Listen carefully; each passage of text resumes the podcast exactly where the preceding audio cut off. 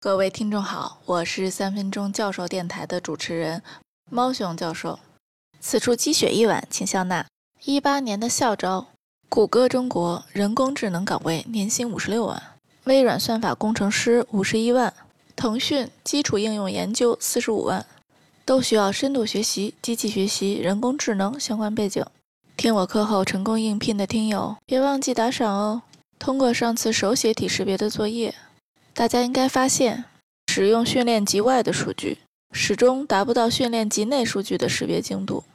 原因是训练集数据中通常存在噪声，容易把模型带跑了。此外，训练数据个数十分有限，不足以描述全体数据的分布，因此模型无法适应集外的数据。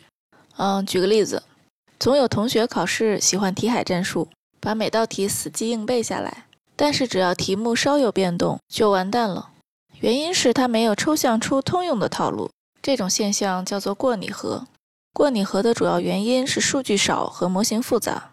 对于数据量，可以考虑再多弄一点有标签的数据。这个是要花钱的，好难。有的时候通过把数据本身变形，比如把图像改变一下明暗度，也算是增加了数据。对于模型复杂，也有几种处理方法。第一是限制训练时间，因为短期内无法产生过大的权重。第二是正则化，也叫限制权重值，就是限制目标函数不要过大。第三是增加高斯噪声，跟正则化的作用一样。第四呢，就是 Hinton 爷爷的一位小孙子，他的名字叫 Dropout，中文叫掉队。掉队的实现方法无比简单，就是在每次权重更新的时候，以零点五的概率。在每一隐藏层中随机挑选一些权重，让它们失效，也就是在训练的过程中，让它们每次随机等于零。在测试的过程中，对曾经等于零的权重乘以零点五，同时还需要按比例增强其他神经元的输出。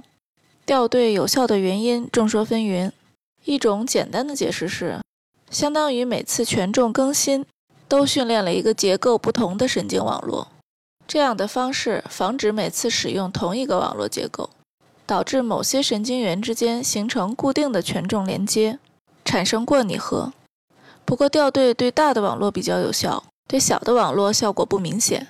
好的，今天的内容比较简单，作业是给昨天的 DBN 增加掉队部分，对比增加前后的效果。有任何问题请联系猫熊教授。明天见。